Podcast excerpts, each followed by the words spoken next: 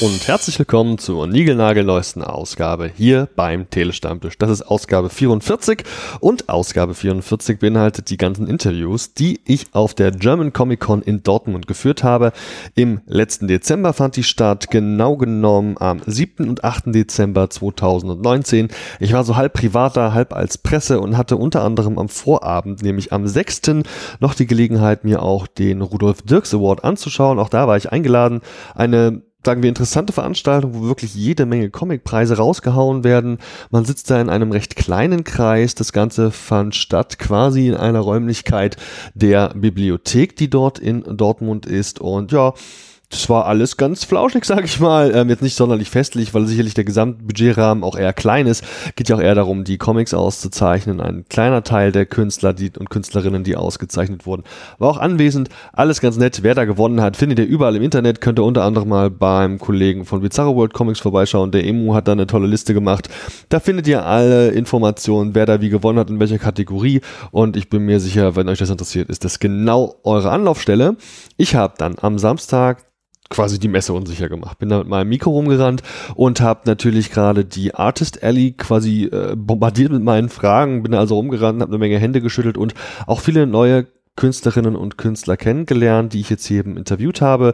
Da habt ihr jetzt so ein bisschen über einer Stunde Programm für euch, auf das ihr euch total freuen könnt und so. Am Ende gibt's da noch eine größere Runde wo ich quasi das Mikro mal drauf gehalten habe auf ein Panel, das ganz am Ende des Samstagabends quasi noch veranstaltet wurde mit Marville und auch mit dem Dominik Wendland. Die beiden saßen auf der Bühne und haben eine Moderator Rede und Antwort gestanden zu allgemeinen Themen über ihre Comicwerke.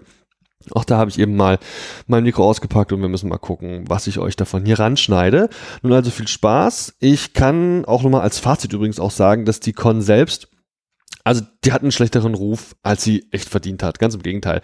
Die Con, ich meine, da fahre ich jetzt nicht hin und erwarte Erlangen oder Stuttgart. Ne? Das ist völlig klar. Das ist eine Con, die ist dafür ausgelegt, dass Leute viel Geld dafür ausgeben, dass sie Autogramme und Fotos und Handshakes von irgendwelchen Stars bekommen. Ob man die Stars jetzt mag, ob man die Preise für angemessen hält oder nicht, das muss jeder für sich selbst entscheiden. Bei der Masse an Leuten, die da rumsteht und Geld für sowas ausgibt, gibt es auf jeden Fall eine Zielgruppe dafür und ich freue mich für jeden, für den das geklappt hat. Soweit ich es mitbekommen habe, gab es zeitweise wirklich enorme organisatorische Probleme, so dass eben auch viele Leute, die viel Geld dagelassen haben, letztlich nicht an ihre Autogramme oder Fotos gekommen sind.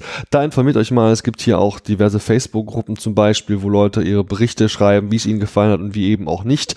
Ich glaube teilweise war es ganz schön katastrophal und ich persönlich bin sehr froh, dass ich mich da eben nicht einen kompletten Tag lang in eine Schlange stelle, um dann letztlich kurz vorher abgewürgt zu werden und dann doch nicht an mein Autogramm zu kommen oder an mein Foto, für das ich teilweise sehr viel Geld gezahlt habe. Ich glaube, da gab es einige Gemüter, die da sehr unzufrieden sind. Wer da hinfährt, um sich einfach nur generell mal unterhalten zu lassen, weil er sich die ganzen Aussteller anschauen möchte, weil er Gespräche führen möchte, nette, weil man sich eben auch mal Panels anschauen möchte, wo es natürlich auch eine Menge interessante Geschichten gibt, oder weil man sich einfach mit Merch irgendwie zukaufen möchte, weil man mega Bock hat, jetzt das tausendste T-Shirt oder die hundertste Tasche zu kaufen, dann ist man halt da völlig richtig und deswegen geht man da auch hin. Und ich muss auch sagen, ja, okay, wie gesagt, das ist nicht Erlangen, das ist eben auch nicht Stuttgart. Hier ist der Comic-Content natürlich verhältnismäßig klein, aber die Artist Alley ist vorhanden, sie ist interessant und sie hat mir persönlich locker gereicht, um mich da zwei Stunden bis drei Stunden sogar ausgiebig da einfach aufzuhalten und zu quatschen. Das fand ich cool. Da waren viele tolle Künstlerinnen und Künstler, die ich über weite Strecken eben auch interviewt habe oder schon mal interviewt hatte und deswegen haben wir das jetzt an der Stelle nicht gemacht. Das gab's eben und dann gab's noch eine Dokumentation über das Leben von Rudolf Dirks, dem dem Namensgeber der Preisverleihung eben am Vortag. Die hat dort ihre zweite öffentliche Vorführung gehabt. Auch hier habe ich mir die Regisseurin und den, wenn man so will, Protagonisten oder jungen Mann, der letztlich da so rumläuft in der Doku und der quasi das Gesicht der Doku ist. Die beiden habe ich mir ebenfalls geschnappt und die haben mir hier Rede und Antwort gestanden zu dieser Dokumentation, die ich wirklich interessant fand. Die hat mir so Comic geschichtlich viel gebracht. Ich habe richtig was gelernt und insofern kann ich Katzenjammer Kauderwelsch heißt sie, glaube ich. Auf jeden Fall uneingeschränkt empfehlen. Wenn ihr die Gelegenheit habt, sie irgendwo zu sichten, dann macht das mal. Ähm, ich verlinke das alles. Wie immer findet ihr alle relevanten Informationen, alle relevanten Links in den Show Notes. Das könnt ihr gar nicht übersehen. Ich würde mich nämlich auch total freuen, wenn ihr die entsprechenden ja, Profile mal aufruft, vielleicht was abonniert und teilt und generell übrigens auch freuen, wenn ihr hier den Telestammtisch in irgendeiner Form bewerten würdet. Das kann man tun auf Apple Podcast, auf FIT, auf podcast.de, unter anderem eben aber auch auf Facebook oder eben auf podcast.de und hast du nicht gesehen. Überall da kann man Podcasts bewerten. Bitte tut das mal. Das ist total gut und täte den Telestammtisch eben auch sehr gut. Genauso könnt ihr uns auch irgendwo teilen, liken, sharen. Ihr wisst, wie das funktioniert.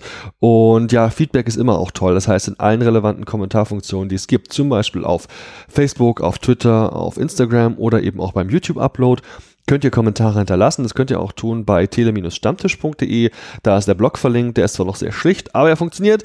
Und da gibt es eine Kommentarfunktion. Ballert da mal rein, ob ihr diese Art von Interviews geil findet, denn das ist so ziemlich der Schwerpunkt, der sich jetzt hier beim Telestammtisch rauskristallisiert hat, dass ich viele Interviews führen werde. Das Jahr 2020 strotzt nur so vor Comic-Veranstaltungen und wenn alles klar geht, werde ich viele davon wahrnehmen. Und so viel sei an der Stelle schon mal verraten. Gleich am morgigen Tage werde ich das nächste Interview aufzeichnen, das ihr dann in Ausgabe 45 bekommen werdet. Freut euch drauf, es geht um eine Comic-Anthologie. Mega geiler Scheiß. Nun also viel Spaß bei den Interviews und bis zum nächsten Mal. Ciao. Wir sind hier auf der Con in Dortmund, auf der German Comic Con und tatsächlich gibt es hier den ein oder anderen Punkt, der mit Comics zu tun hat. Einer dieser Punkte ist die Vorführung der Dokumentation Katzenjammer Kauderwelsch, Comic Pioneer Story. Und ich hatte gestern schon zur Rudolf Dirks Award Preisverleihung die Gelegenheit, diese Doku zu sehen. Jetzt ist hier nochmal ganz offiziell die Vorführung bei der Con in Dortmund, jetzt hier am Samstag in der deutschen Version. Und ich habe die große Ehre, hier die beiden kreativen Köpfe hinter dieser Doku zu interviewen und es ist mir eine helle Freude. Hallo, ich bin der Andi. Wer seid ihr? Ich bin die Martina. Und ich bin Tim. Hallo. Hallo. Euch beide hab, äh, haben wir Katzenjammer ähm, Kauderwelsch zu verdanken. Da geht's ja tatsächlich auch um die Familie Dirks, wer oder was das ist und was so die Highlights sind. Darauf werden wir gleich zu sprechen kommen. Und vielleicht könnt ihr kurz mal euch mal vorstellen, was habt ihr mit dieser Doku zu tun? Denn ich habe nur eines eurer beiden Gesichter auch schon in der Doku selbst gesehen. Ja, also ich bin Martina Fluck. Ich bin Produzentin, Regisseurin, Autorin, in dem Film sogar Kamerafrau und bin praktisch für die gesamte künstlerische, filmische Abwicklung zuständig. Dummerweise auch für das Finanzielle, aber das kommt, bleibt nicht aus. Und du bist quasi das Gesicht der Doku. Aus Versehen bin ich das Gesicht der Doku geworden, genau. Ähm, ich interessiere mich sehr stark für die Familie Dirks, Rudolf und Gast Dirks, habe dazu äh, viel geschrieben, geforscht, wie auch immer und bin aber in echt eher eigentlich selber auch Zeichner. Ja, und das heißt, also du interessierst dich für die Familie Dirks. Erzähl doch mal ein bisschen, wie kam es dazu, was aus eurer Sicht in wenigen Worten das, das, das Besondere an dieser Familie, wer von euch beiden Magdam ist, vielleicht mal, du hast gemeint, du, du, du interessierst dich so sehr, warum eigentlich? Also ähm, das ist, das habe ich im Film auch so gesagt, geografisch ein bisschen bedingt. Ich komme aus der kleinen Stadt Heide ursprünglich in Norddeutschland, Landkreis Dithmarschen. Und da sind Rudolf und Gast Dirks geboren. Die sind ausgewandert 1884 und in den USA bekannte Comic-Pioniere geworden. Äh, Rudolf Dirks mit der Serie Die Katzenjammer Kids, das kennt man vielleicht ein bisschen. Das ist die Kurzfassung und äh, das fasziniert einen natürlich, wenn man aus dieser Region kommt und das da auch eher so ein Geheimnis ist und man dann denkt, das muss doch hier jeder wissen mal und fängt halt an zu arbeiten, weil es einen interessiert, forscht ein bisschen und versucht es dann natürlich unters Volk zu bringen, diese Infos. Und Martina, wie war das denn bei dir? Wie kam es überhaupt zur Zusammenarbeit? Hast du das vielleicht auch angeregt? Erzähl mal, wie kam es eigentlich zu den Details? Ja, also ich kenne die Katzen Cats aus den USA. Ich habe einen Auswandererfilm davor gedreht und ähm, ich kenne halt viele Deutsch-Amerikaner und die Katzen Cats kennt jeder, der irgendwie Deutsch-Amerikaner ist. Und dann kam durch Zufall Tim nach Heide, weil man mag es nicht glauben, aber es gibt eine Filmproduktionsfirma in Heide, die hat dann Büro in Heide und in Hamburg und das ist meine. Mhm. Und Tim kam, weil ich da auch ein Festival mache und das ist eine Veranstaltung, die zusammengehört und Tim hat den Vortrag gehalten über Rudolf Dirks und ich dachte, nee, das gibt's ja gar nicht. Ich war völlig geplättet. Die Katzenjammer-Kids, meine Katzenjammer-Kids, hier, der aus Heide, nee, das gibt, geht gar nicht. Und ja, ich war so begeistert, habe ich Tim sofort angesprochen, habe gesagt, hey, wir müssen doch mal einen Film machen. Und Tim meinte, ja, du bist die Martina Fluck. Irgendwo habe ich auch schon mal eine Visitenkarte von dir. Ich dachte auch, das könnte passen. ja, und ähm, dann waren wir ganz schnell. Wir haben drei Tage später die erste Förderung beantragt ähm, auf ähm, ein Reisespiel Förderung, dass wir halt in die USA reisen konnten und ähm, ist uns genehmigt worden und sind also auch ganz gut gefördert worden von der Filmförderung und direkt aus dem Land. Und ja, dann war es nur noch ein kleiner Schritt, dieses wirklich abenteuerliche Projekt für mich zu machen, weil ich mache normalerweise, ich habe viele Filme gemacht, so an die 30 bisher. Und normalerweise reise ich mit einem großen Team. Da habe ich meinen Kameramann und ja. Sound und was auch alles, was man so dazu braucht. Und wir waren ja nur zu zweit unterwegs. Und ich glaube, so richtig größeren Film, eigene Kamera, da hatte einmal noch mal in den USA gedreht, ansonsten als Studentin. Und das ist eine Weile her. Das könnt ihr jetzt nicht sehen, aber du kannst das sehen. Naja, und ähm, deswegen war ich so ein bisschen nervös, ob man das dann halt wirklich auch vermarkten kann. Aber ich habe einen ganz tollen Editor, der Stefan Schulze, und der hat gesagt, das ist so cool, das Material, das bringen wir genauso auf die Leinwand. Und der hat dann angefangen zu schneiden und äh, hat mich überzeugt, äh, dass das einfach gut ist. Und das Publikum, wir hatten, es ist ja jetzt gerade raus, wir haben gerade Premiere gehabt mhm. im November auf den Nordischen Filmtagen, haben die ersten Pressereaktionen, die alle wirklich super waren und auch wirklich ganz tolle Kritiken bekommen. Und jetzt bin ich beruhigt. Ich glaube, das funktioniert wirklich so. Sehr gut. Vielleicht könnt ihr uns auch noch ein bisschen was zum Produktionsprozess erzählen. Also es wird ja irgendwie den Moment gegeben haben, wo es ein Konzept gab, wo klar war, ihr fliegt in die Staaten, führt auch Interviews. Wie sieht's aus mit der Planung, Konzipierung und wann habt ihr auch überhaupt angefangen? Eine Jahreszahl hatte ich jetzt noch gar nicht gehört. Ähm, genau, also ich habe diesen Vortrag, den Martina erwähnt hat, den habe ich äh, September 2017 oder so gehalten.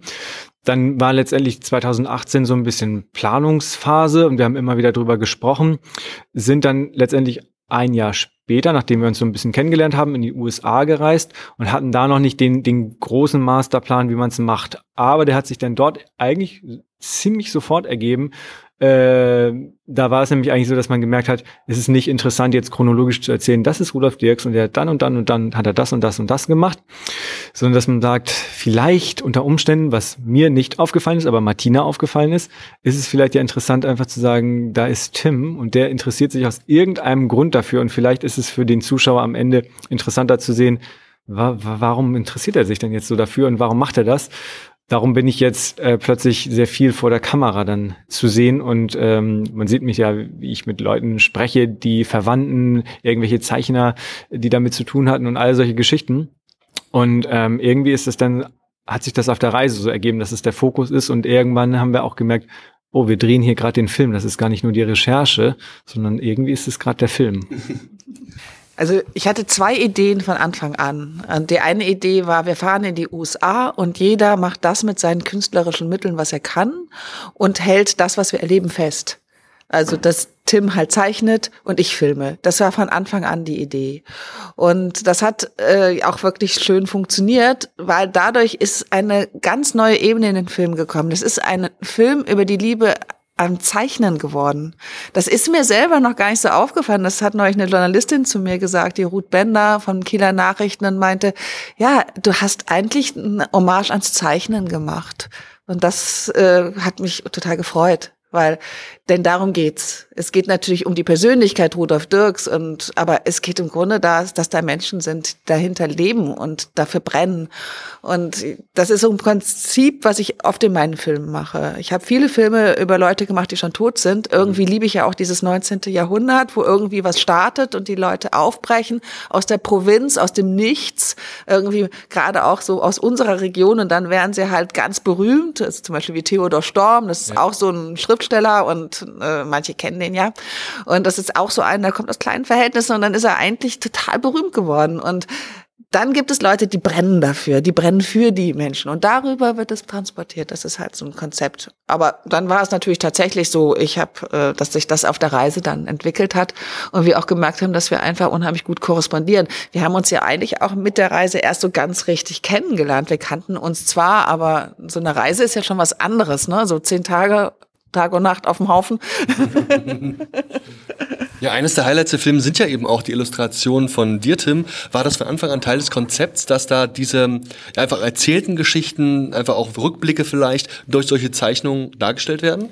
Das war eigentlich relativ schnell klar, dass wir äh, quasi Füllmaterial brauchen. Also das ist dann natürlich ein, ein schöner Nebeneffekt, dass man sagt, okay, wir machen es durch Zeichnung passenderweise. Das äh, hat man ja nicht immer, dass es Zeichnen jetzt wirklich das Mittel dafür sind.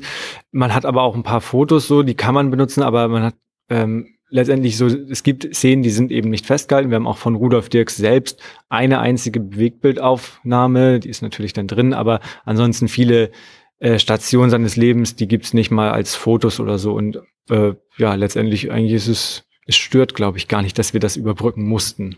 Ja.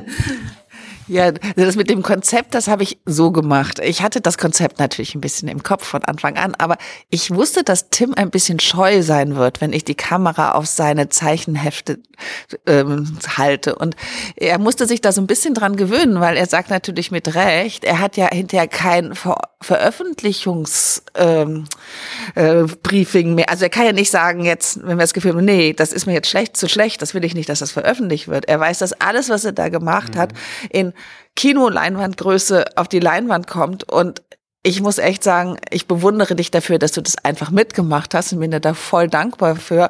Und er hat uns auch das alleine schneiden lassen, ist nicht in den Schneiderraum gekommen okay. und hat irgendwie rumgenervt, gesagt, nein, das ist mir aber nicht ordentlich Vertraut. genug oder so. Hat totales Vertrauen gehabt und äh, das ist ganz außergewöhnlich und da bin ich dir total dankbar für. Das habe ich, glaube ich, noch gar nicht gesagt.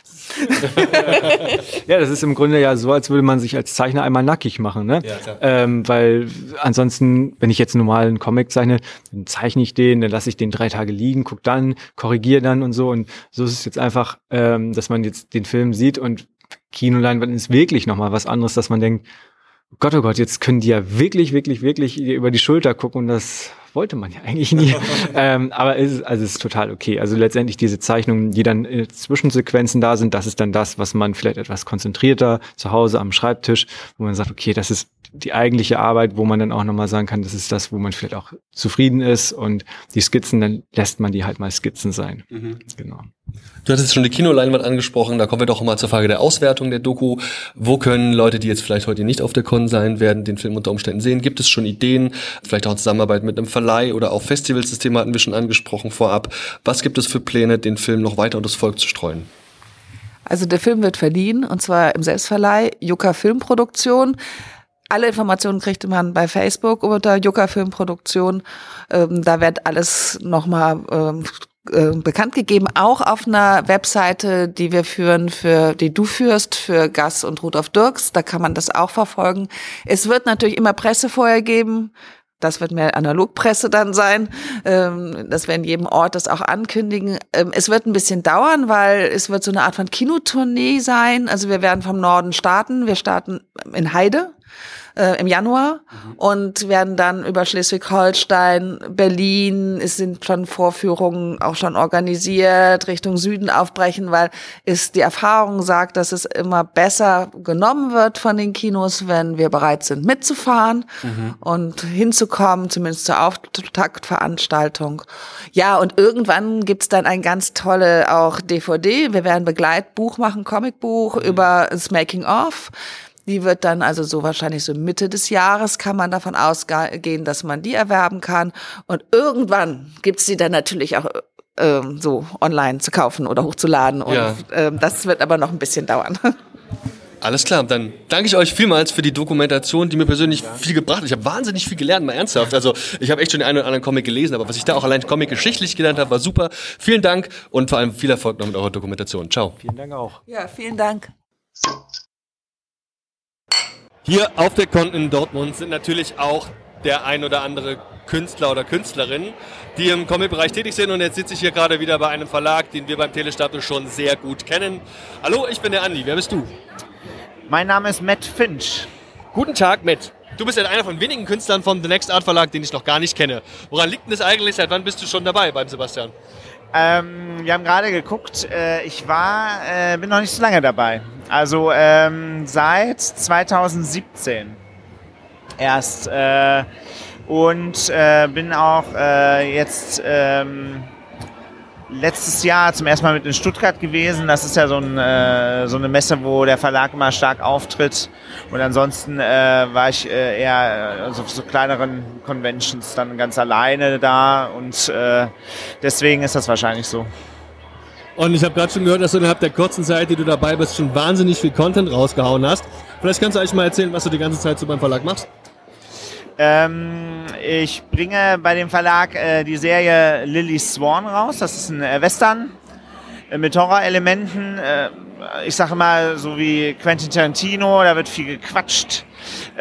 Viel Trash-Elemente sind da drin.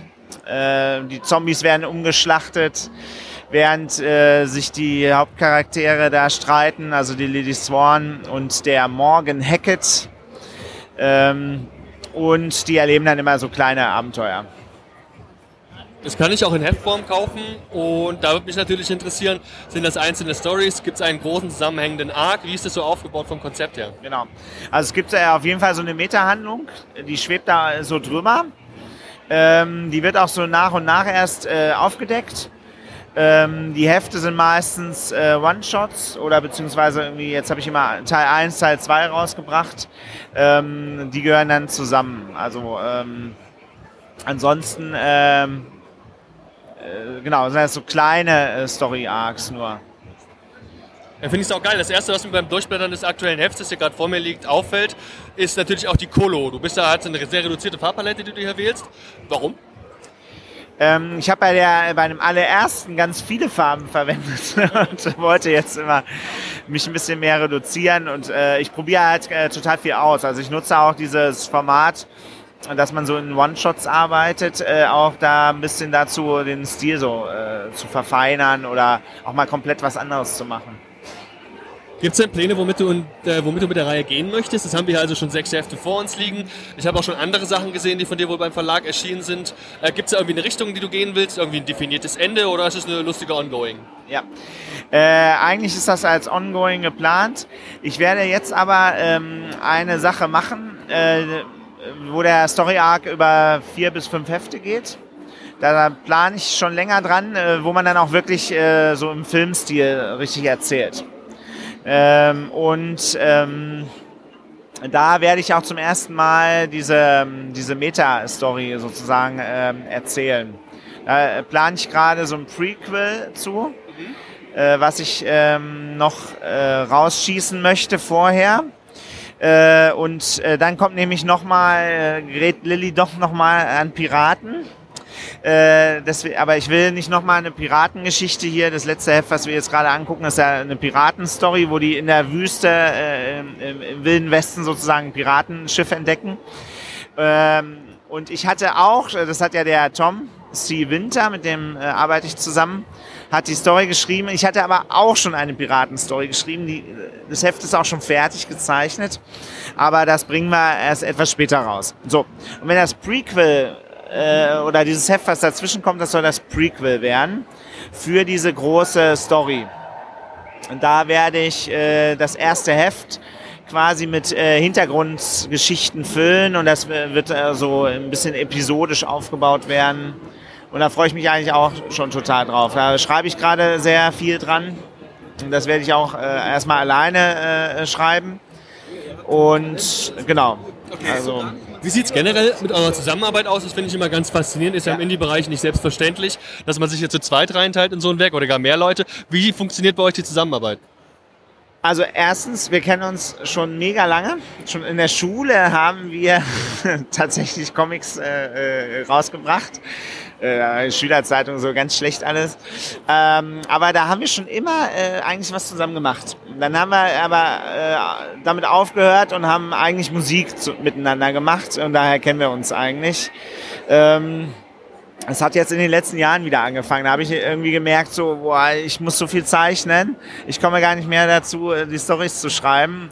Und der äh, Tom C. Winter, der äh, bringt halt so Romane raus und äh, andere Sachen noch.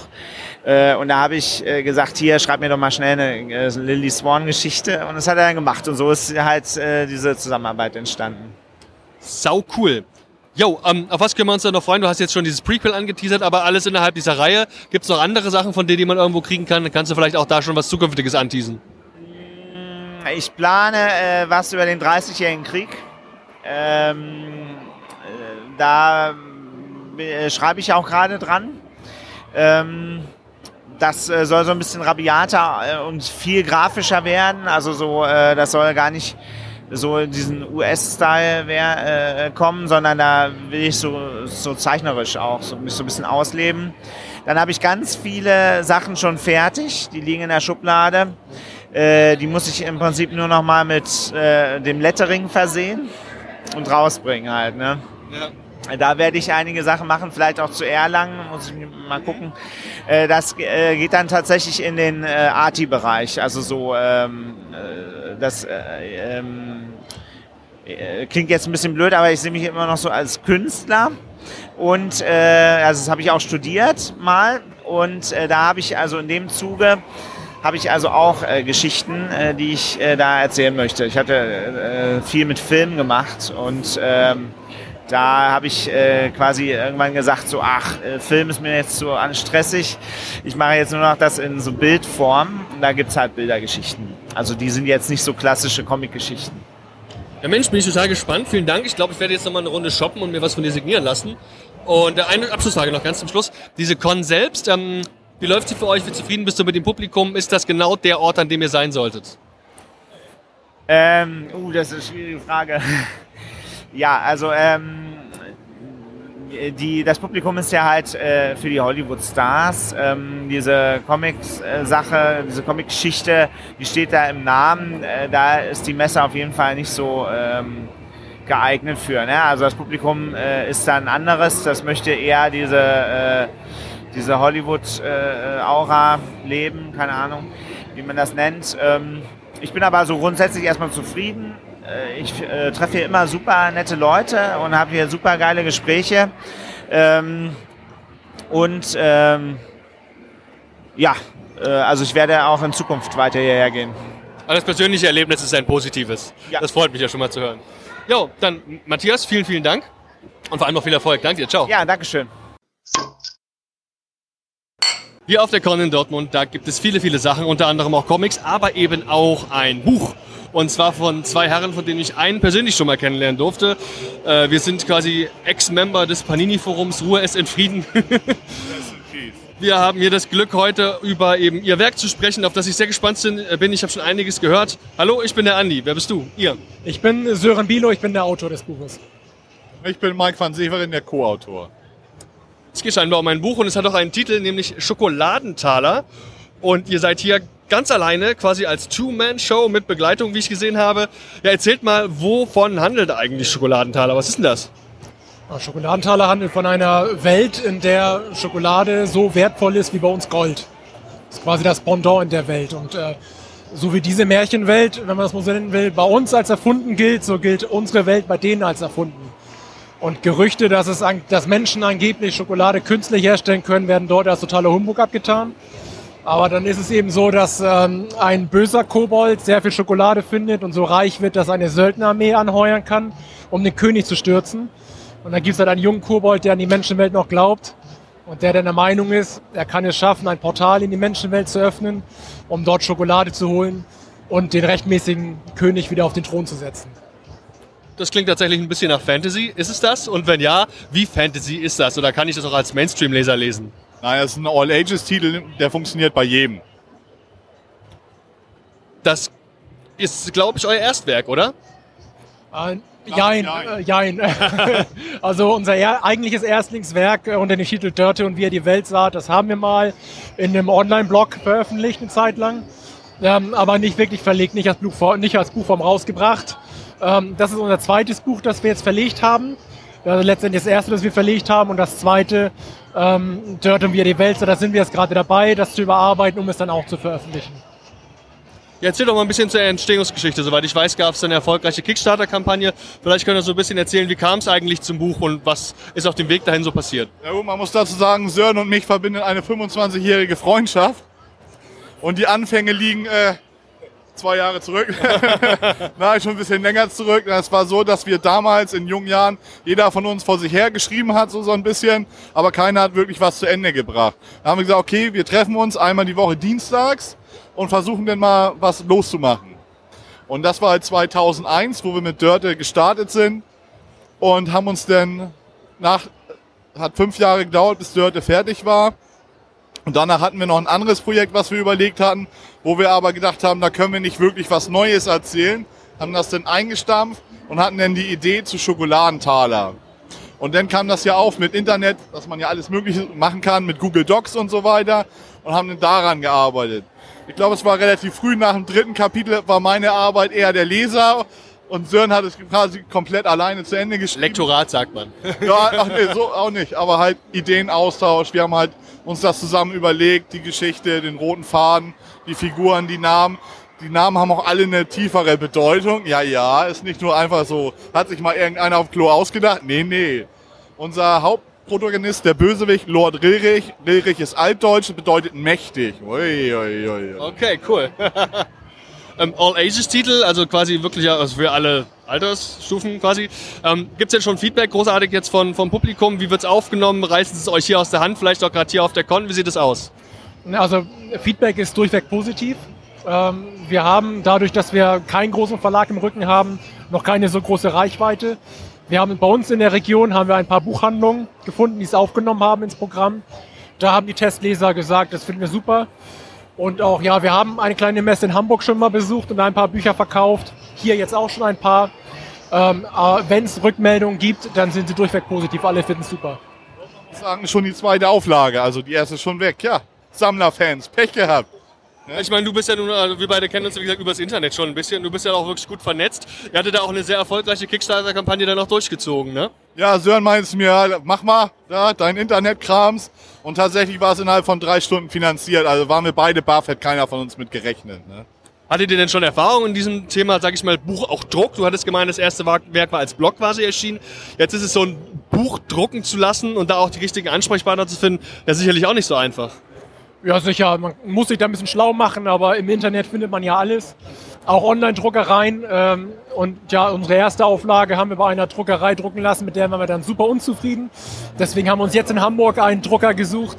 Bei dem, dem haben wir die zweite Auflage anvertraut und sehr viel besser. Da hat man persönlichen Kontakt auch. Man muss halt ein bisschen ja, sich selber erkundigen und losgehen und äh, mit Leuten sprechen. Und wie, wie mit diesem Drucker, den habe ich auch gefunden. Bin hingefahren und gesagt, wie sieht's aus, wie kann man das machen, was für Möglichkeit hat man überhaupt. Und ja, aber das ist dann kein Problem. Die ist noch relativ druckfrisch. Anfang Dezember haben wir die bekommen.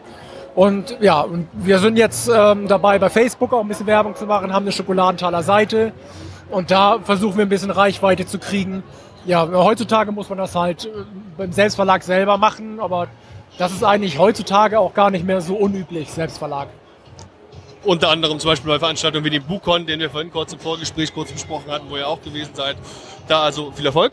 Nee, wir wollten dahin. Ah, ihr wolltet dahin? Ach, es ging wir nicht. Wollten, ging nicht, weil alles schon aus. Alles schon weg. Ja, dann vielleicht noch als vorletzte Frage. Ja, wo kriege ich euer Werk eigentlich und was kostet's? Also das Buch kostet 24,99 und man kann es bei äh, ja, Amazon bestellen, wie alles andere auch.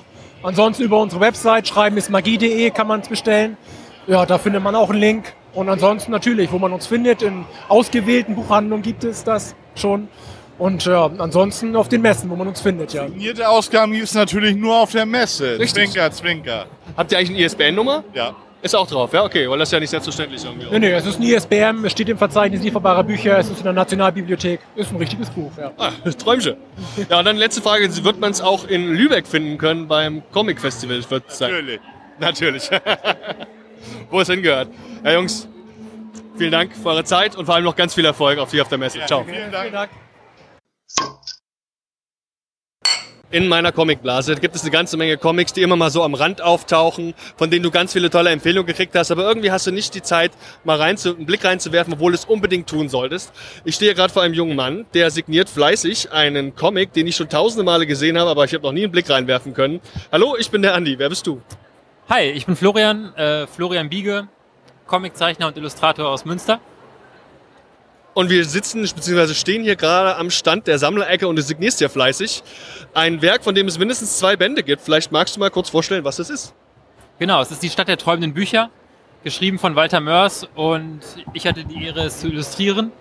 Ähm, es ist nach dem Roman von Walter Mörs, ähm, der auch so heißt und ja, ist 2017 und 2018 in zwei Bänden rausgekommen.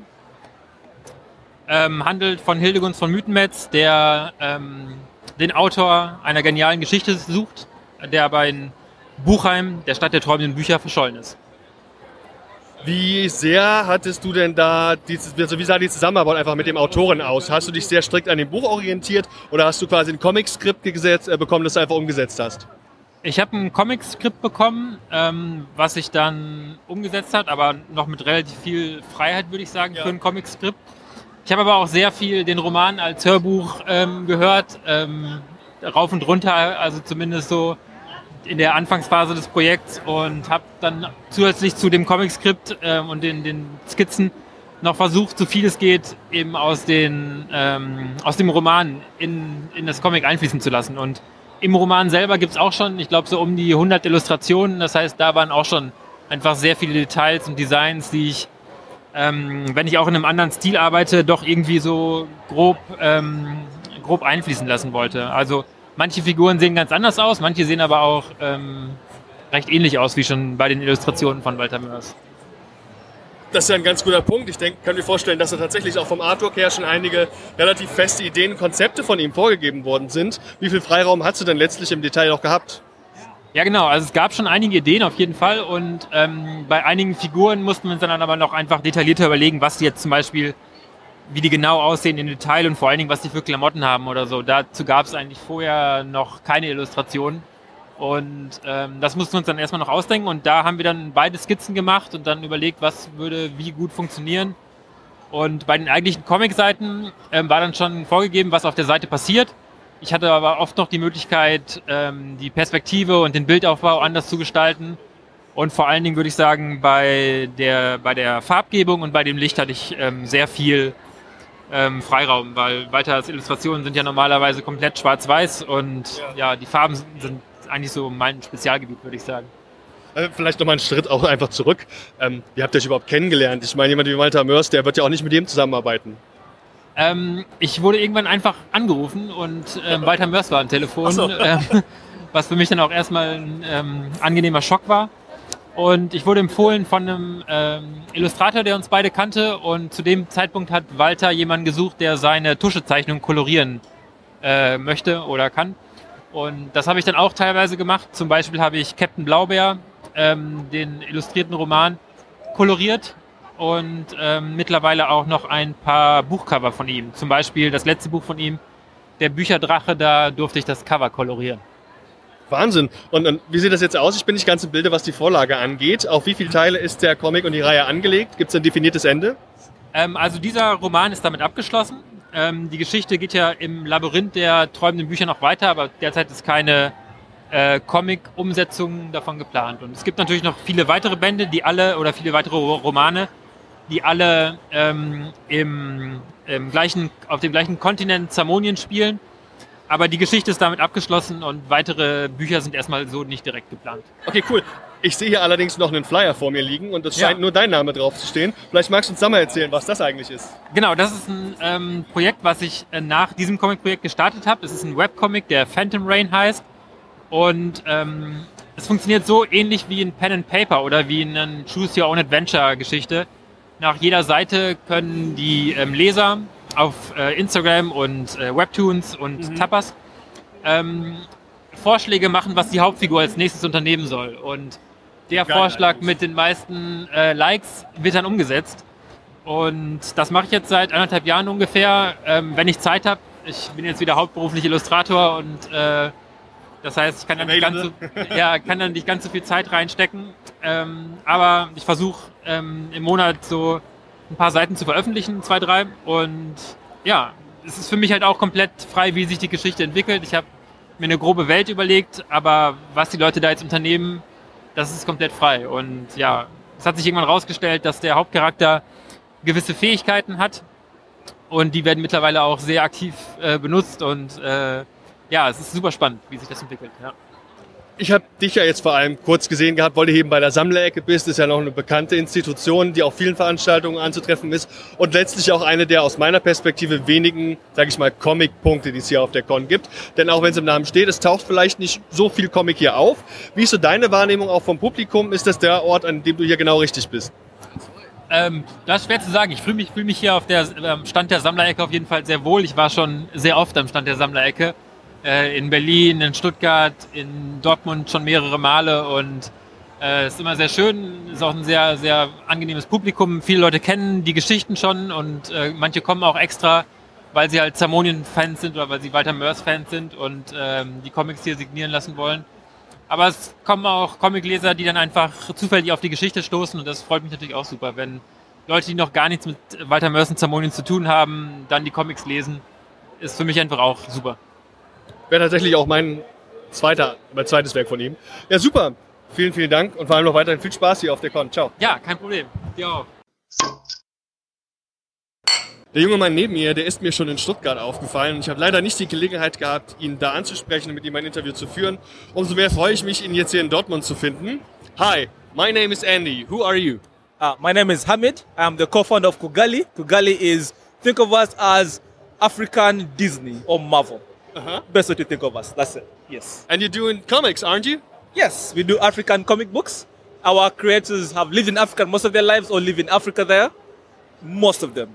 Most of them are in Africa right now, I'd actually think, yes. So African comics, African artwork. We have some augmented reality as well. And we're working on an animation as well. So yes. What's the special thing about African comics? depends how you look at it. Okay, there's two ways to look at it, right? There's a special way to look at it as one. Uh, if you look in the media today, it's the same old, same old. And the same way you look at like a Japanese story compared to an English story, they're different, isn't it? Even a German story, they're very different because of the culture. So an African story, it's very different because of the culture. And then if you think about Africa, it multiplies it because a lot of people think about Japanese have a lot of mythology, right? Africa, I'll give an example. My country, Uganda, where I come from, there are about uh, about 50 different dialects of language spoken there. That's one country. All of them have different origin stories. All of them have different mythical creatures. That's just one country. Okay, yeah, of course. So think about the wealth of stories in Africa, and nobody has, nobody has, nobody has explored it. So we're exploring that. That's what's really special about it over there. Yeah. Uh, to be honest, I don't know that much of African comics, and um, that's why I like the idea of getting to know you and getting to know your, your stuff and um, the, the work of your colleagues. Um, maybe you can introduce uh, and, uh, us to some of your colleagues and your artwork and your stuff. And what comics are you presenting us here today? Okay. So first of all, you say when you're about African comics. That's the reason why she started the company because we realize most people do not know about anything to do with African comics. That's why we are based in UK and Nigeria. We fly to all the comic cons we can in Europe just so we can spread the African stories all over the world. We're getting a very good reception, which I'm happy about. So that's great. The comics we have over here, we have um, we brought two anthologies, which are about to run out. Those are literally the last two anthologies. So that's a good sign of reception right there. And the anthologies have four stories inside them. There's a regular edition and a Rocky edition. The regular edition is for normal human beings. The Rocky edition is for insane people who like to see headshots and heads getting chopped off. So that's a difference on those two. Then we have Nani, which is one of our newest books. It's like a fantasy story. It's like it's, it's a really good story. Hard to describe, but it's one of those really deep stories. The reviews have been amazing for Nani. So we have Nani, and then we have one of the first books we ever printed. Uh, so we have the magazine, is what we call it. It's pretty much a small anthology with only one issue of a story in them. Uh, just to give guys a size, an idea of how big an anthology is. Our anthologies are usually about between 200 to, seven, to 176 pages. Okay. That's A4 size. Those are four different stories in there. So it's very, very big stories in there. And you're the organizer. Uh, you organize these anthologies, aren't you? Or is there anybody anybody else doing this? Uh, we are a few of us who are like the co-founders of the company. There's me. There's Ziki, who is actually a writer as well. He's a writer of Nani. There's Tolu, who is based in Nigeria. So that's the three of us. So between us, we kind of put them together and we organize everything else. And how did you get to know each other? Uh, Tolu and Ziki were childhood friends. And then the way I met uh, Ziki, I met Tolu through Ziki. The way I met Ziki is I was, I was in university. Me, myself, I used to do visual effects, right? So I was working in a visual effects company doing like, I worked on a few big films. So I worked on Lion King, I worked on Dumbo, and the thing of I was looking at the caliber of films I'm working on. And then I looked at like African visual effects, and it's funny for the wrong reasons. You should watch it, it's hilarious. But it's not good at all. It's it's so bad it's funny. So I was like, how, how can I be working on this cutting edge visual effects? Well, African stories are not now nobody's supporting them. So I left my job working over there to go to start a company, Kugali, to go full time. Started off when I was still in the job. Then we went full time in Kugali, and the idea was to try and push African stories in the best possible way. We started off with comic books because anybody can do a comic. Like you don't need that much tech to do a comic. Right now we're diving into animation because that's more tech and we, are, we can kind of afford it right now. The company is going okay. So that's how we started off and that's how I ended up joining and that's how we all met each other. Could you name any genres the um, African artists are good at, or are they good at everything? There's a lot of genres. There's I would say my favorite ones. Okay, my I'll tell my, my three favorite stories, all completely different genres, right? Like uh, the one which is Nani, which is right now, it's it's a fantasy, up fantasy story. Love it, different genre. Next one is gonna be I would say Razorman, which is a political thriller, but with mutants inside it. Completely different genre. Then the other one which I really like would probably be um, I like Kaina Nabin. I love it as well. I love how unique the art style looks. Kaina Nabin. That's a space opera. So it's like all different genres. Like we have a psychological horror as well, which is equal, like many many different genres. Are there uh, political aspects in these comics? One of them actually uh, is very very political. As an artist, I was called Bill, based in Zimbabwe. He did a political comic book, and he actually got in trouble with the government, and he actually had to go to South Africa for a little bit from Zimbabwe just to kind of let the air cool down around him. So yes, some of them are political, and yes, some artists get into a bit of trouble. We appreciate their bravery, though. Yes. It sounds very interesting to me, and I'm sure I will buy one of these Nani uh, books. Um, where can we find your stuff and the stuff of your creator and artists, your colleagues? Very easy. Just write kugali.com. That's the website. That's K-U-G. Yeah, K-U-G, K-U-G. K-U-G. That's Cook. Then A-L-I, K U G A L I. K-U-G-A-L-I. Kugali.com. Or if you want website is Kugali, the same as Kugali. Then media at the end. So media like social media or news media. But Kugali media. That's all our social medias. Okay. Thank you very much, and have a nice time here on the con. See you. Thank you for talking to me. Have a nice time at the con. Amazing suit, by the way. yeah, yeah.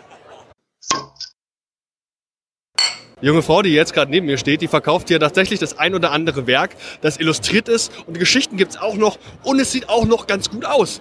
Hallo, ich bin der Andi. Wer bist du? Ich bin die Verena. Äh, mit Künstlernamen heiße ich Fink. Hallo Verena, aka Fink. ja, wir sind ja auf der Con in Dortmund und hier bist du auch mit einem recht großen Stand anwesend. Was hast du uns da mitgebracht? Genau.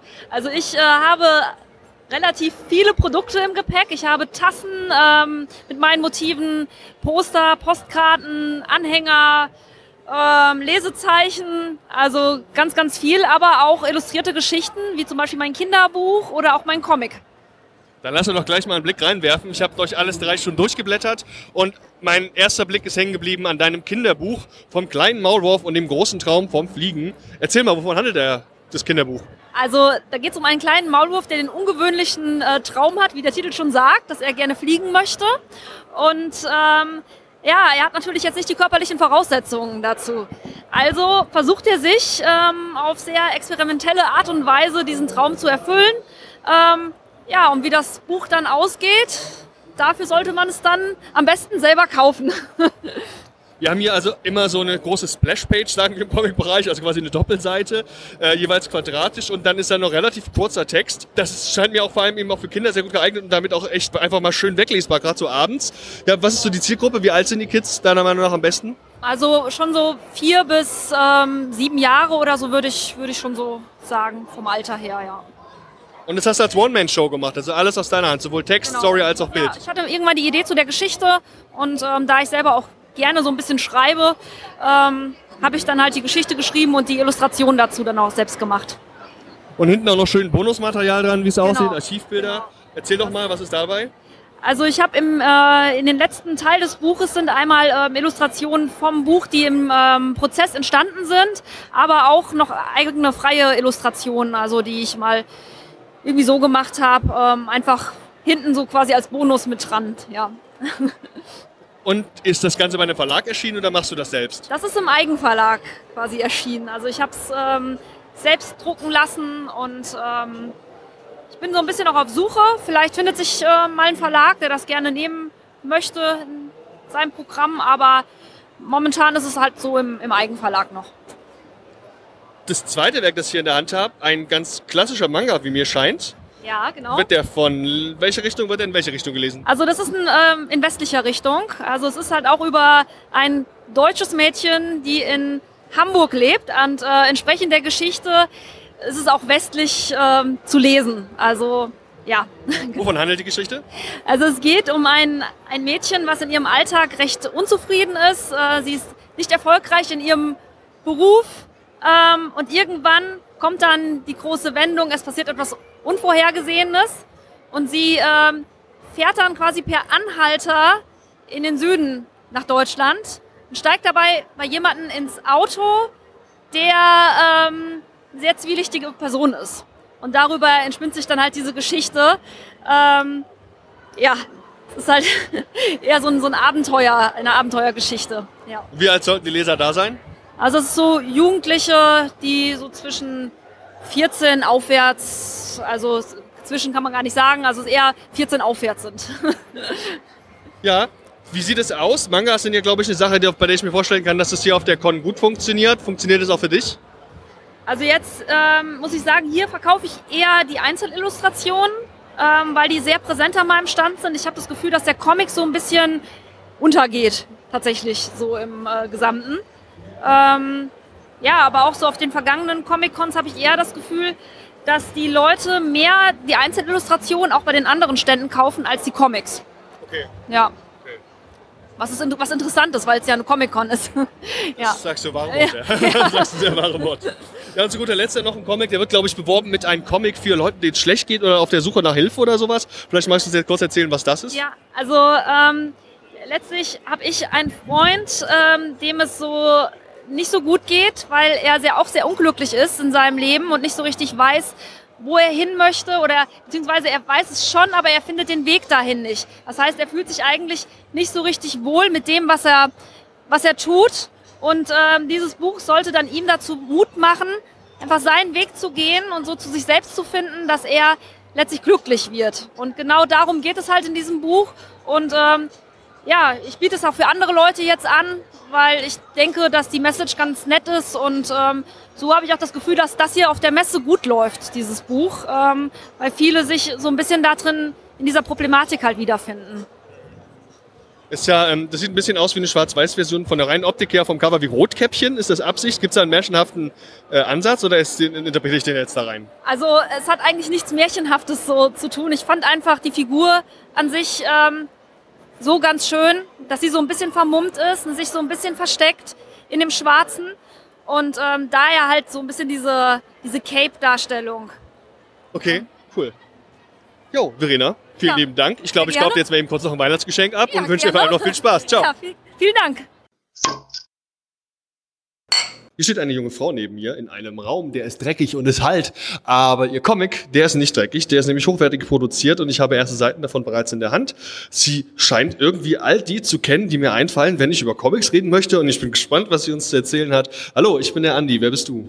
Hallo, ich bin die Annette Öfner und ich zeichne gerne Comics.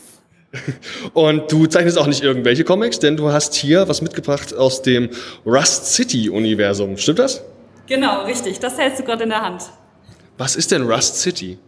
Rust City ist ein, Dystop ein, dystopisches Drama, das in drei Wochen sein Release erfährt. Woo! Genau.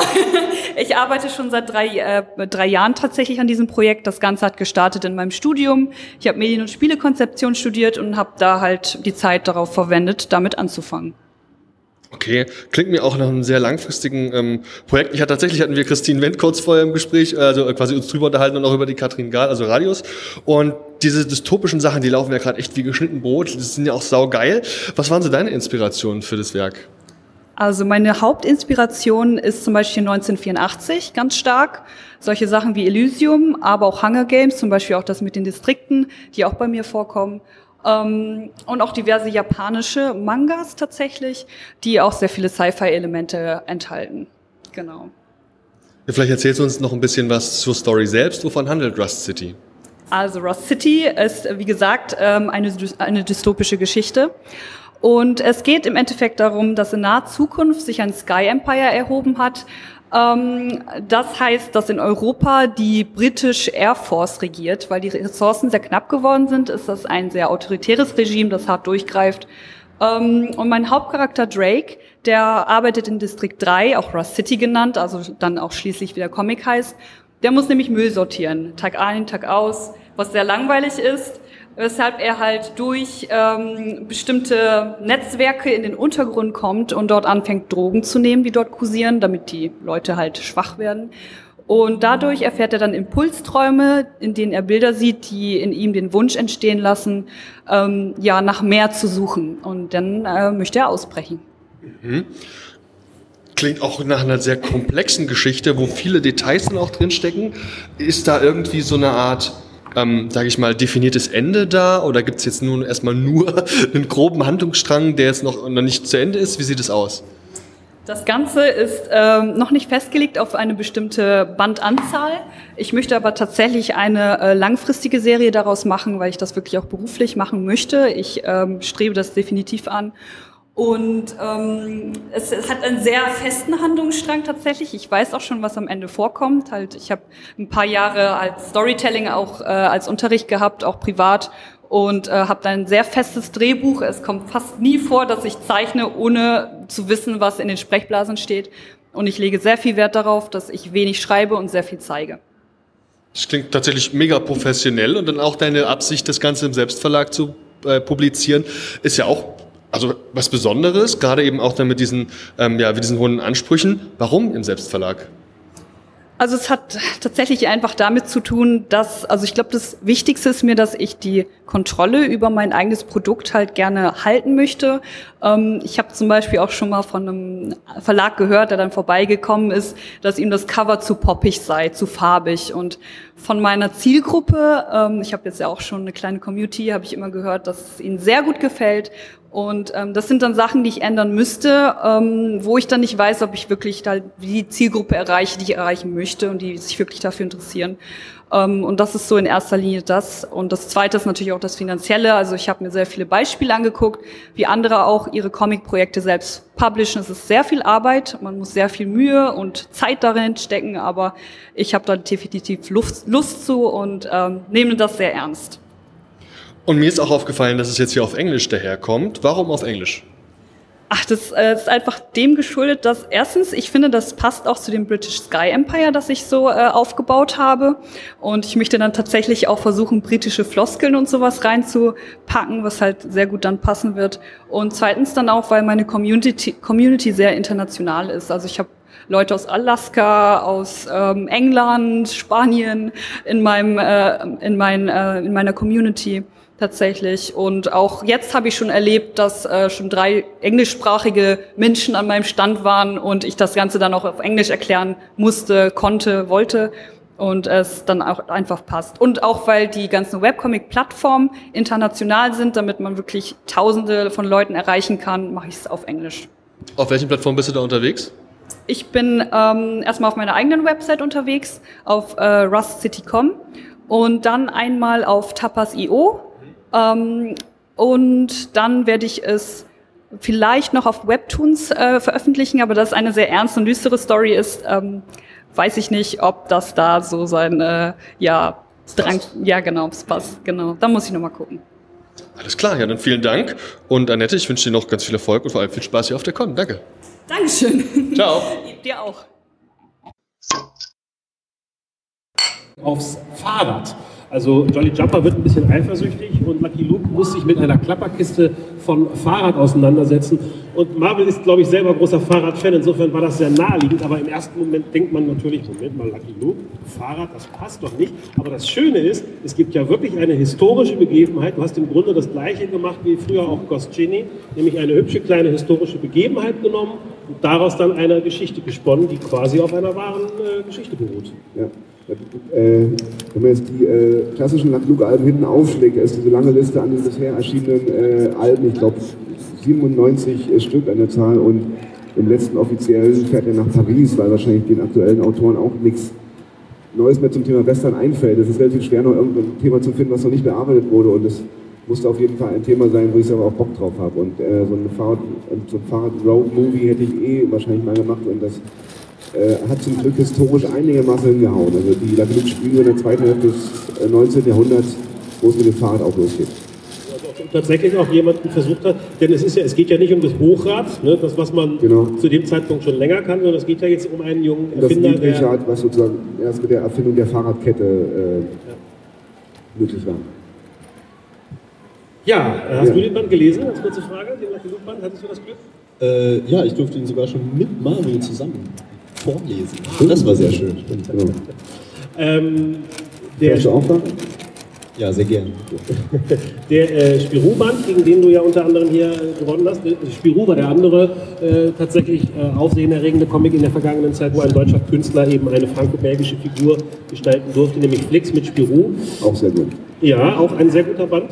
Äh, das stimmt, er war ja auch nicht zu Unrecht äh, äh, nominiert. Man muss ja dazu sagen, die Nominierten sind ja schon meistens sehr gut, weil sie eben von äh, Comic-Kennern einer größeren Jury ausgewählt werden. Und am Ende darf dann allerdings das Publikum tatsächlich, also auch nicht das ganze Publikum, sondern wiederum auch nur ein gewisser Kreis. Also es ist so ein bisschen so ein Fach, so ein kleiner Fachpreis, kann man tatsächlich sagen schon.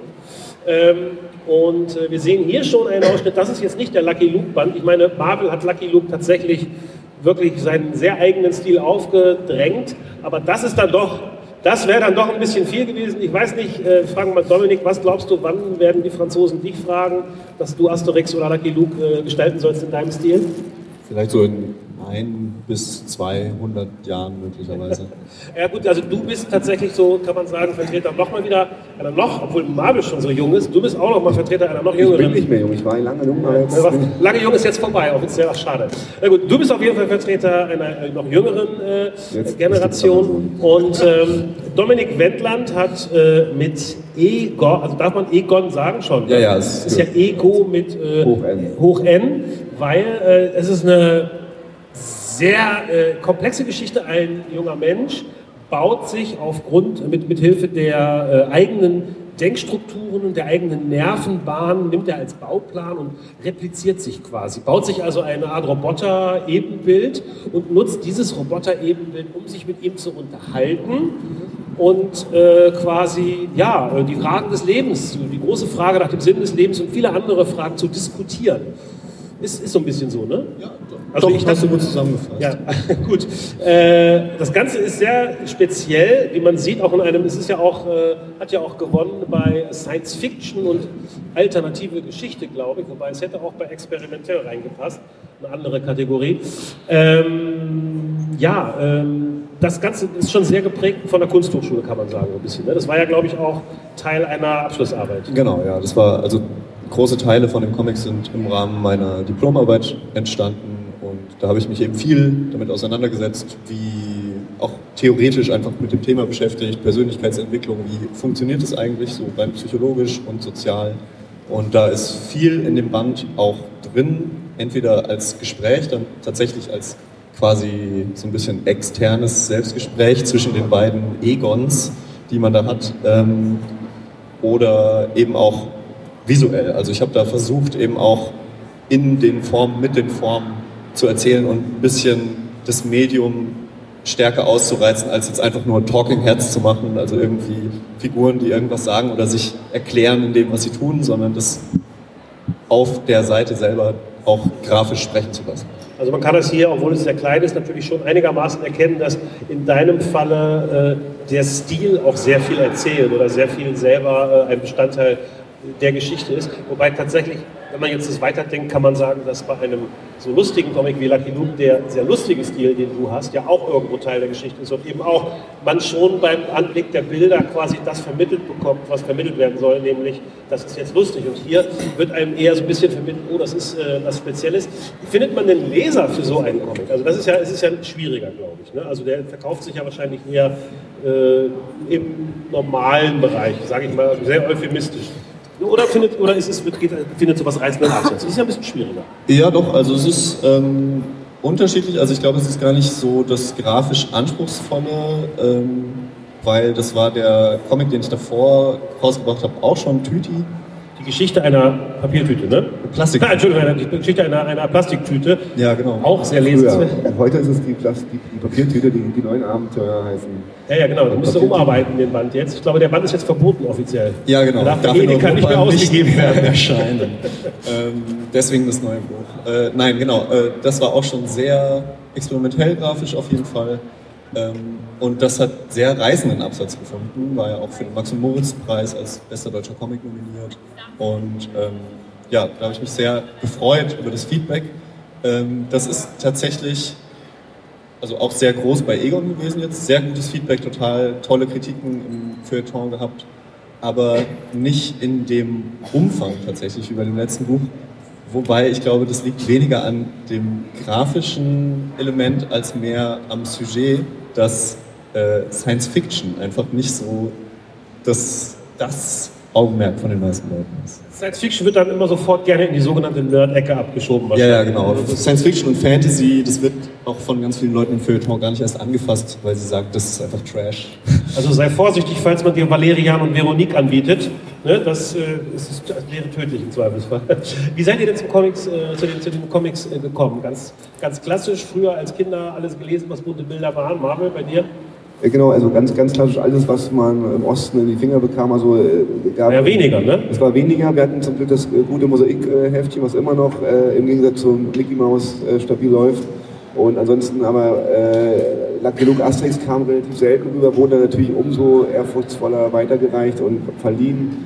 Und ähm, ich habe auch beim, ich bin mir ein, im Nachhinein als Kind schon einen Unterschied gemerkt zu haben zwischen so einer Mickey Mouse, die am Fließband produziert ist, und man jedes Mal denkt, hey, so eine ähnliche Geschichte gab es doch schon mal und so ein Asterix-Buch, äh, die, die, du äh, die du alle zwei Jahre wieder rausholen kannst und immer wieder neue Details entdeckst, weil du auch älter wirst und so und die ganze Bandbreite erstmal kapierst, was alles drinsteckt und so. Also äh, ich habe einfach alles aufgesaugt. Auch die Kinderbücher waren im Osten einfach ein bisschen bunter, ein bisschen, bisschen freier, ein bisschen experimenteller, als es vielleicht heute äh, in der hellblau-rosa Schiene ist.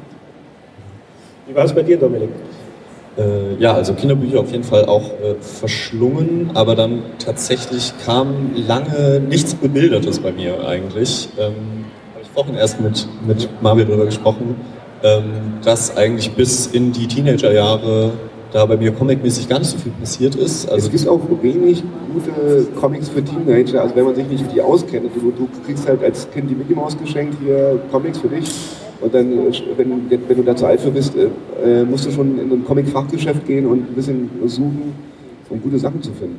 Ja, und da war, glaube ich, mein, mein Umfeld einfach nicht so drauf. Ich habe sehr viel gelesen, tatsächlich einfach so Bücher mit Wörtern drin, ähm, ohne Bilder, leider dann irgendwann. Ähm, Hat aber bin dann wieder drauf gekommen. Hat vielleicht Äh, deine Kreativität noch mehr angeregt. Vielleicht, dass ich es mir so sehr gewünscht habe, einfach die Bilder. Äh, genau, und bin dann äh, mit 16, glaube ich, 17, ähm, über die Sachen von James Kochalka tatsächlich gestolpert, der und habe mich dann da drauf gestürzt, so richtig. Äh, der ist ja äh, amerikanischer Comiczeichner und der hat eben so autobiografische Comicbuch-Strips gezeichnet. Tagebuch-Comics, ne? Genau, Tagebuch Also auch, Comics. auch, Und also so autobiografisch inspiriert eben. Und äh, das fand ich total flashig, weil ich Comic davor eigentlich auch nur als äh, so ein Funny-Medium kannte. Und das sind so witzige Geschichten, halt einfach. Nichts gegen Funny. Nichts gegen Funny, nein, nein, nein. Kann man Preise mitgewinnen. Voll. nee, ist auch ganz großartig, aber ähm, da habe ich dann, also das hat so richtig meine, mich dann gekriegt einfach, weil der eben sehr lustige Geschichten eben auch erzählt, aber teilweise auch total traurige Geschichten, total ernsthafte Sachen und total belanglos ist zwischendurch. ähm, und das ist eben, das hat so diese krasse Bandbreite aufgemacht und das hat mich dann total, da habe ich so gedacht, wow, Comic, das ist ja ein Medium, mit dem kann man ja alles erzählen. Das ist ja viel cooler als Rockmusik und Computerspiele. so ungefähr. Auf jeden Fall ist es, äh, wenn man sich die Rudolf Dirks Award, kann man sich übrigens im Internet natürlich auch nochmal alles durchlesen, wer alles nominiert war und der gewonnen hat. Äh, wenn man sich das anschaut, dann, dann sieht man, dann nimmt man wirklich mal wirklich auch wahr, das ist das Schöne an diesen Awards, würde ich sagen, äh, was für eine Bandbreite der Comic hat, dass es ein, ein, wie du sagst, ein Medium ist, genau, es ist wie Film. Beim Film gibt es ja auch die guten Komödien, es gibt die anspruchsvollen, es gibt die Nouvelle Vague, es gibt Kunstfilme, es gibt ganz andere Filme und das ist im Comic eigentlich genauso. Insofern äh, könnte man sagen, es ist eigentlich eine Vergewaltigung, jetzt euch beide zusammenzuzwängen auf der Bühne, nur weil ihr zufällig im gleichen Medium, weil man, ja Gott, man würde ja, keine Ahnung, Wir Martin Scorsese. mehr von diesen kleinen Couchen hier oben, um der ganzen Bandbreite gerecht zu werden. Ja, das wäre jetzt auch nicht gegangen. Für Aber das alle Gute ist, dass die 22 Kategorien Ja. einvertreten. Aber das Gute ist wiederum, die Comic-Szene ist dann trotzdem so, immer noch so klein und überschaubar, dass es schon, glaube ich, auch mehr Berührungspunkte gibt, würde ich jetzt mal annehmen, oder Dominik? Dass du jetzt also nicht sagst, du, mit den Funny-Leuten habe ich quasi nichts am Hut, sondern Nee, überhaupt nicht. Also äh, wir saßen gerade auch äh, beim Signieren zwei Stunden und hatten die beste Zeit zusammen. Wir kennen uns auch schon. Das Genau. kennen wir uns schon. Also zwischen Funny und Kunst, also ich, bin ja, ich war auch in einer Kunstschule, ich habe auch Kunst und Comics gemacht, aber zwischen Funny und Kunst und Comics passt kein anderer. Ja, passt kein Blatt. Passt kein Comiczeichner mehr. arschschwer. Ja. Was ist denn jetzt bei, euch äh, geplant für die Zukunft? Also sprich, ähm, erstmal die Frage, bei, Sp- das wollte ich vorhin, von, von Fragen fällt mir gerade ein, bei Spirou ist es ja so, dass der äh, französische Verlag schon gesagt hat, der, wird auch in, der ist jetzt auch schon in Frankreich erschienen. Ist da bei Lucky Luke eventuell auch was möglich? Klingt erstmal alles gut, aber ich habe noch keine offizielle äh, Meldung äh, gehört. Es gibt eine norwegische Ausgabe, es gibt eine englische Online-Ausgabe und dieses Jahr, nächstes Jahr soll, glaube ich, in äh, Holländisch, also Niederländisch und Portugiesisch rauskommen. Das ist ja schon mal gar nicht so schlecht. Wird, aber was, woran arbeitest du jetzt gerade? Was wird das nächste Projekt? Ein Kindercomic für Repro. Das war schon in der Entstehung, es, es war schon angefangen, bevor die Anfrage für den, den genug kam. Der hat sich sozusagen vorgedrängelt. Okay. Dann mache ich jetzt weiter. Ich hoffe, mal eine ganz indiskrete Frage, so, so einen Job, wenn man so einen Job wie Lucky Luke macht, ich hoffe, dass es dann wenigstens auch mal richtig ordentlich bezahlt. Es gab äh, Geld früher, äh, es war auch äh, okayes Geld, aber du merkst natürlich, dass es, wenn du dir diese Figur nur ausleihst und natürlich äh, nicht, der, nicht der Erfinder bist, da gibt es natürlich in der langen, das ist wirklich mal eine Verwertungskette, wo eine Menge Leute auch noch die Hand, äh, oder wo du halt einen größeren Apparat mitfinanzierst und du bist du selber als Zeichner, äh, verdienst du prozentual weniger als jetzt dein eigenes Buch bei einem Verlag, wo du den, den Vertrag selber aushandelst. So viel darf verraten werden. Wie ist das bei dir, Dominik? Denn ich habe ja schon gesagt, das ist jetzt sicherlich kein, kein, kein absoluter Massenseller, sondern das ist ein Special Interest. Aber das, das, das soll jetzt nicht falsch verstanden werden. Ich empfehle dieses Buch zutiefst. Es ist ja auch nicht ohne Grund mit diesem Award ausgezeichnet worden. Also nur weil wir hier sagen, es ist was Spezielles, aber es wird sich sicherlich schwieriger verkaufen als, als, als, schwieriger verkaufen als Lucky Luke, sage ich mal, in jedem Falle. Äh, kannst du denn äh, in irgendeiner Form von der Kunst Comiczeichner leben? Ist das für dich jetzt momentan eine Entscheidung, dass du Comiczeichner sein willst? Oder bist du sowieso nebenbei noch Illustrator und siehst auf dem Wege eine Möglichkeit, nebenbei deine Kunst zu machen? Ähm, ja, also dieser, dieser Traum vom Comiczeichnen, der war sowieso schon ganz lange da, auch bevor ich überhaupt dran gedacht habe, Geld richtig zu verdienen. Und deswegen habe ich das eigentlich nie so als Perspektive gehabt, oh, ich muss unbedingt mein Geld damit verdienen, irgendwie Comics zu zeichnen und diese Geschichten zu erzählen. Und ähm, weiß auch gar nicht, ob das das ist, was ich wirklich will, weil dann so eine ganz andere Dynamik einfach entsteht beim Schreiben, äh, wenn man dann anfängt, irgendwie Erfolg so richtig, so ein Erfolgsding zu machen, wie, was weiß ich, den Lucky Luke oder so, und dann kommt die Fortsetzung, und dann kommt die Fortsetzung, die Fortsetzung von der Fortsetzung. Und es zieht sich so immer weiter, bis einem eigentlich gar nichts mehr einfällt und äh, man das einfach nur so breit tritt für, für den Markt letztendlich. Und ähm, ja, also ich kann nicht vom Comiczeichnen leben, ähm, bin einfach Illustrator, Grafiker, Gestalter hauptsächlich, also lebe von, von meiner Kunst, die ich im weitesten Sinne mache, ähm, aber nicht vom Erzählen. Und würd, äh, aber würd, würdest du denn, wenn jetzt eine Anfrage käme, zum Beispiel irgendeine große Lizenzserie, würdest dir anbieten, würdest du das überhaupt dir vorstellen wollen? Oder würdest du sagen, nee, das ist einfach nicht meins? Ich wüsste gerade nicht, welche Lizenz es sein sollte, Ja. die mich so richtig, wo ich sagen würde, ja, das mache ich. Ja, du hast ja auch gesagt, es gab ja jetzt auch nicht das, was du als Kind schon so gelesen Ja, hast, genau. wo man sagt, was muss ich jetzt machen vom Herzen her. Nee, das ist ja auch dann völlig. Aber vielleicht eine Adaption von irgendwas, was kein Comic war. Also gibt es irgendeine Kinderserie oder irgendein Hörspiel, TKKG als Comic oder. Mal, mal so ein Dürrenmattband. Aber was, weißt du schon, was du als nächstes machen wirst? Das habe ich dich ja noch gar nicht gefragt. Achso, ähm, ja, das ist auch nicht schlimm. Ich weiß es auch gar nicht so richtig. Also du wartest doch, bis die Muse vorbeikommt und Ja, also die Muse, die kommt regelmäßig zu Besuch und dann trinken wir so Tee ähm, und quatschen so über Sachen, ähm, was gerade so läuft. Ähm, und ich probiere gerade einfach viel aus. Ich äh, schreibe gerade wieder mehr Kurzgeschichten einfach. Und das ist auch wieder so ein Ding von Vermarktbarkeit eigentlich. Wenn ich einen Comic mache, der, was weiß ich, 20 Seiten hat, das kann ich keinem Verlag anbieten, äh, weil die keine Hefte, also Hefte werden zwar dann produziert, weiß ich nicht, Captain America oder so, irgendwie diese Serien, die halt äh, laufen, aber wenn ich ein Heft mache oder so ein Zine, ähm, dann produziere ich das letztendlich selber bei mir im Keller, äh, tacker ich das, schneide es und äh, verkaufe das dann über, was weiß ich, Instagram Direktnachricht an so ein paar Leute, aber mache das vor allem, weil ich da sehr viel Spaß dran habe, einfach an dem Ausprobieren, zu gucken, was kann man mit dem Medium einfach machen, wo sind da die Grenzen? Und äh, das immer so ein bisschen neu auszuloten, ja genau, und deswegen mache ich das gerade. Ich probiere einfach viel aus. Und was jetzt das nächste große Ding ist, kann ich gar nicht sagen, aber das letzte große Ding ist ja auch erst vor zwei Monaten rausgekommen, deswegen lasse ich mir jetzt so ein bisschen Zeit erstmal. Ähm, würdet ihr denn sagen, ist der Comic ähm, ausreichend vertreten? Also, ausreichend, also ist, es, ist es leicht genug?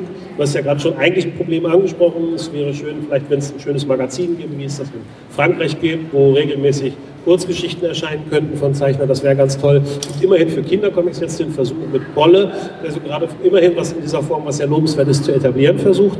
Äh, und generell in Buchhandlungen ist es ja immer noch, immer noch gerne so, dass der Asterix neben dem Politcomic und was weiß ich noch alles steht. Also die Sachen doch wieder vermischt werden, alle miteinander. Könnte man, hat, gibt es für euch irgendwelche Ansätze, wo man daran arbeiten könnte, um den Comic leichter erreichbar noch zu machen für die Leute? Oder sagt ihr, nö, das funktioniert schon, es gibt die Messen und das Internet und die Leute, die es interessiert, finden das? Ja, es, gibt diese, es gibt diese schicke Veranstaltung, wo so ganz groß äh, Comic, so ein Titel steht und dann ähm, gibt es aber nicht so viele Comics da auf der Convention. Nee, äh, gibt noch einiges, es wird immer besser, es gibt immer mehr Band, also es erscheinen immer mehr Titel. Äh, ja, ich meine, du kannst dann natürlich nicht erwarten, dass heute auf morgen mehr Leute die Sachen lesen. Es muss natürlich auch wieder mehr, mehr, mehr äh, Comic-Verkäufe generieren, wieder mehr, hoffentlich eine Generation von Leuten, die selber mal auf die Idee kommen, hey, ich will später auch mal Comics machen. Ich, ähm, es gibt im Augenblick so sehr viel Konkurrenz von den ganzen Handyspielen. Ich merke es ja an mir selber auch. Äh, ich habe früher mit 16, 17 bin ich zur Comicbibliothek gepilgert und habe da meine selbst schwarz-weiß kopierten Heftchen äh, für zwei, drei D-Mark verkauft und habe mich total gefreut, wenn ich mal fünf Jahre später jemanden getroffen habe, der jemanden kannte, der mein Comic auf irgendeiner Studenten-WG auf dem Klo liegen gesehen hat. Also heutzutage kannst du mit Internet relativ schnell äh, gute Sachen äh, populär machen. Es gibt Leute, die äh, Blogs am Laufen lassen, äh, haben, die innerhalb von ein paar Jahren äh, eine Menge Leute da, äh, als Follower haben. Das ist natürlich, ich kenne aber in, in Berlin zum, im, im Augenblick keinen 16-, 17-Jährigen oder Jährige, die als äh, Hobby noch Comicheftchen macht. Ich ähm, mache mir so ein bisschen Sorgen um die, um die nächste Generation. Also die jetzt da richtig sitzt sie doch. Na, der ist aber auch schon, bist du auch schon 30? Noch nicht ganz, aber ich bin Generation Y auf jeden Fall, aber jetzt mit den 17-Jährigen, das ist ja schon eher Generation Ja. Z, die richtig digital Nativen. Äh, in was für eine Richtung das bei denen geht, kann ich natürlich auch nicht Ja. sagen. Ich meine, es ist auch halt schön, du kannst auch heutzutage so viele andere Sachen und machen die ganzen Videos, die ganzen YouTuber. Ich weiß noch, wenn, man, wenn wir halt damals, äh, wir, also ich habe ja Comics gemacht, weil es am einfachsten zu machen war. Ich, ich habe es aus demselben, Ansch aus demselben Anlass gemacht, wie man in dem Alter äh, Hörspiele selber aufgenommen hat, mit, mit, mit Kassetten Recorder. Wir hatten nur leider relativ wenig Kassetten Recorder und äh, selber Filme drehen war mit einer Super 8 Kamera arschkompliziert und arschteuer. Also von daher ist das total geil. Du kannst heute mit, mit deinem Telefon kannst du dein eigenes Filmchen drehen und so. Es ist schon verständlich, dass die Leute natürlich diese ganzen die Sachen lieber machen, als jetzt auf Papier so mit so einem Stift so rumzumalen. Ich sehe schon die Schlagzeile in der Comicbild morgen. Marvel, heute wäre ich ein YouTuber. Ja. Das ist zwar nicht wörtlich gesagt, aber das klang gerade so ein bisschen durch. Nee, ich finde also, äh, also ich find's, äh, also, also ich verstehe total, wenn die Leute andere Sachen machen als Comics. Ich finde es nur schön, wenn sie halt sozusagen selber Sachen machen. Also so wie man halt äh, Kinder, also junge Leute machen ja die Sachen, die die Erwachsenen machen nach. Also so, wie- die, so wie man halt mit seinem Cosplay-Kostüm bekannte Serien nachspielt und dann irgendwann kommt man vielleicht auf die Dinge, ich mache mal meine eigenen, mein eigenes Filmchen so. Ich muss mal ganz kurz, weil wir hier, wir machen hier, wir spielen hier auch gerade eine erwachsene Sache nach, nämlich die Wetten das Couch, bei der ja immer ein Star ganz dringend zum Hubschrauber muss. Irgendwann, ich muss mal kurz, weil äh, der Dominik einen Zug kriegen muss. Äh, müssen ich habe nämlich selber gar, keine Uhrzeit. Aber wir haben noch fünf Minuten. Sehr gut, sehr gut, sehr gut, sehr gut. Das ist sehr, sehr schön. Ähm, dann, Vielleicht fragen wir uns im Publikum. ja, dann machen wir doch mal, fragen wir mal das Publikum, Seid genau, ob es ihr bei euch an Comics tatsächlich... interessiert oder seid, oder seid ihr nur froh, endlich einen Stuhl gefunden zu haben und nicht in den Gängen Da meldet sich jemand. Gibt's, ich komme mal am besten. Achso, noch besser. Super, wir haben sogar noch ein Mikro fürs Publikum. Ich persönlich lese halt nicht viele Comics, aber bei mir ist es eher, ich äh, bevorzuge die Vielfalt des Wortes, der Sprache, der Farbe und der Zahl. Deswegen würde ich sagen, dass Medien nicht aussterben, genauso wie der Comic ist halt einfach eine Art der Kunst. Das klang so, als wäre es gar keine Frage gewesen, ne? Ja, aber meine Frage war jetzt, ähm, halt ähm, Comic als Medium würde ich nicht als aussterbend bezeichnen. Warum sagt man das denn? Also weil Comic ist ja genauso etabliert wie zum Beispiel Bücher. Warum? An wen ist, wäre das eine Frage an mich, weil ich die Frage ja. im Grunde gestellt habe. Naja, ich habe aber nicht gesagt, dass der Comic ein aussterbendes Medium ist. Meine ich habe nur so ein bisschen auf hohem Niveau äh, Ja, genau. rumgejammert. Also es es ist auf jeden Fall nicht am Aussterben. Es gibt auch Nein, im Gegenteil. sehr viele sch schöne aktuelle neue Comics und du kannst natürlich auch mit den neuen Medien äh, Multimedia-Comics machen. Ich äh, habe nur so ein bisschen rumge... Leid. Und, und mein Gedanke war tatsächlich eher der, dass ich einfach eigentlich eher wissen wollte, gibt es Dinge, die man vielleicht aktiv tun könnte, um noch mehr dafür zu tun, als die tollen Comics, die es gibt. Und die gibt es ganz ohne Frage. Und da werden jedes Jahr immer wieder ganz wunderbare veröffentlicht. Hier auch in Deutschland. Von deutschen Künstlern, aber auch aus dem internationalen Markt. Äh, dass die, und das ist, glaube ich, vielleicht das kleine Problem, das der Comic hat, dass die auch die Leute erreichen, die, wenn sie das Buch in die Hand nehmen, sagen, das ist ja toll, das macht mir ja Spaß. Da gibt es, glaube ich, ein klitzekleines Problem, weil es immer noch nicht so ganz einfach ist, weil, wie gesagt, in Buchhandlung das alles immer so zusammengemischt wird. Und äh, dafür gibt es aber so Veranstaltungen wie zum Beispiel den Rudolf Dirks Award. Und da ist es natürlich sehr gut. Da möchte noch jemand. Pippo hat eine Frage. Ich, ja, ich wollte wissen, ob ihr euren Zug erwischen wollt, weil das BVB-Spiel ist wohl gleich zu Ende, wie ich erfahren habe vor fünf Sekunden. BVB-Spiel kann doch aber eigentlich nicht vor Viertel nach fünf zu Ende sein. Jedenfalls, glaube ich, gehen da wohl schon die ersten raus. Oh Gott, liegen die schon 0,5 hinten oder warum? Das macht doch das Publikum normalerweise nicht. So, deswegen, sorry, ich glaube, ja, muss ich wohl leider hier einen Cut machen, aber danke. Dann würde ich sagen, erstmal nochmal vielen, vielen Dank. Äh, wenn ihr euch für die Bandbreite von Comics interessiert, Rudolf Dirks Award, schaut euch mal die Seite an. Wenn ihr euch gerade für die Werke von diesen beiden interessiert, schaut euch mal die Seiten vom Ja-Ja Verlag und von Reprodukt an. Äh, da findet ihr auch wirklich sehr, sehr, sehr, sehr viele interessante und gute Comics abseits von dem, was äh, so bekannt ist. Egor M von äh, Dominik Wendland solltet ihr euch auf jeden Fall mal anschauen, wenn ihr eine sehr abgefahrene, abseitige Geschichte lesen wollt und wenn ihr mal richtig lachen wollt mit dem Comic mal wieder und das funktioniert, glaubt mir, dann lest euch den Lucky Luke von Marvel. Es gibt aber auch ein paar traurige Szenen, ja. Ich, bin, und ich bin morgen von 10 bis 14 Uhr nochmal am Stand vom Comichaus Dortmund am Stand. Am Genau, also Marvel morgen auch nochmal, signiert auch nochmal, also eure Gelegenheit, vielleicht sogar wahrscheinlich noch eine kleine Zeichnung zu bekommen, das lohnt sich. Das ist ja noch viel besser als so ein Schauspieler, der kann ja nur seinen Namen schreiben. Marvel kann auch Kostet auch kein extra Geld. kostet auch kein Geld bei uns. Also das, das Buch kostet Geld, aber das... Das dafür die Zeichnung nicht und das, Das Autogramm. Quatsch nicht. Also, einen ganz herzlichen Dank, Marvin und Dominik Wendland. Danke für die Aufmerksamkeit.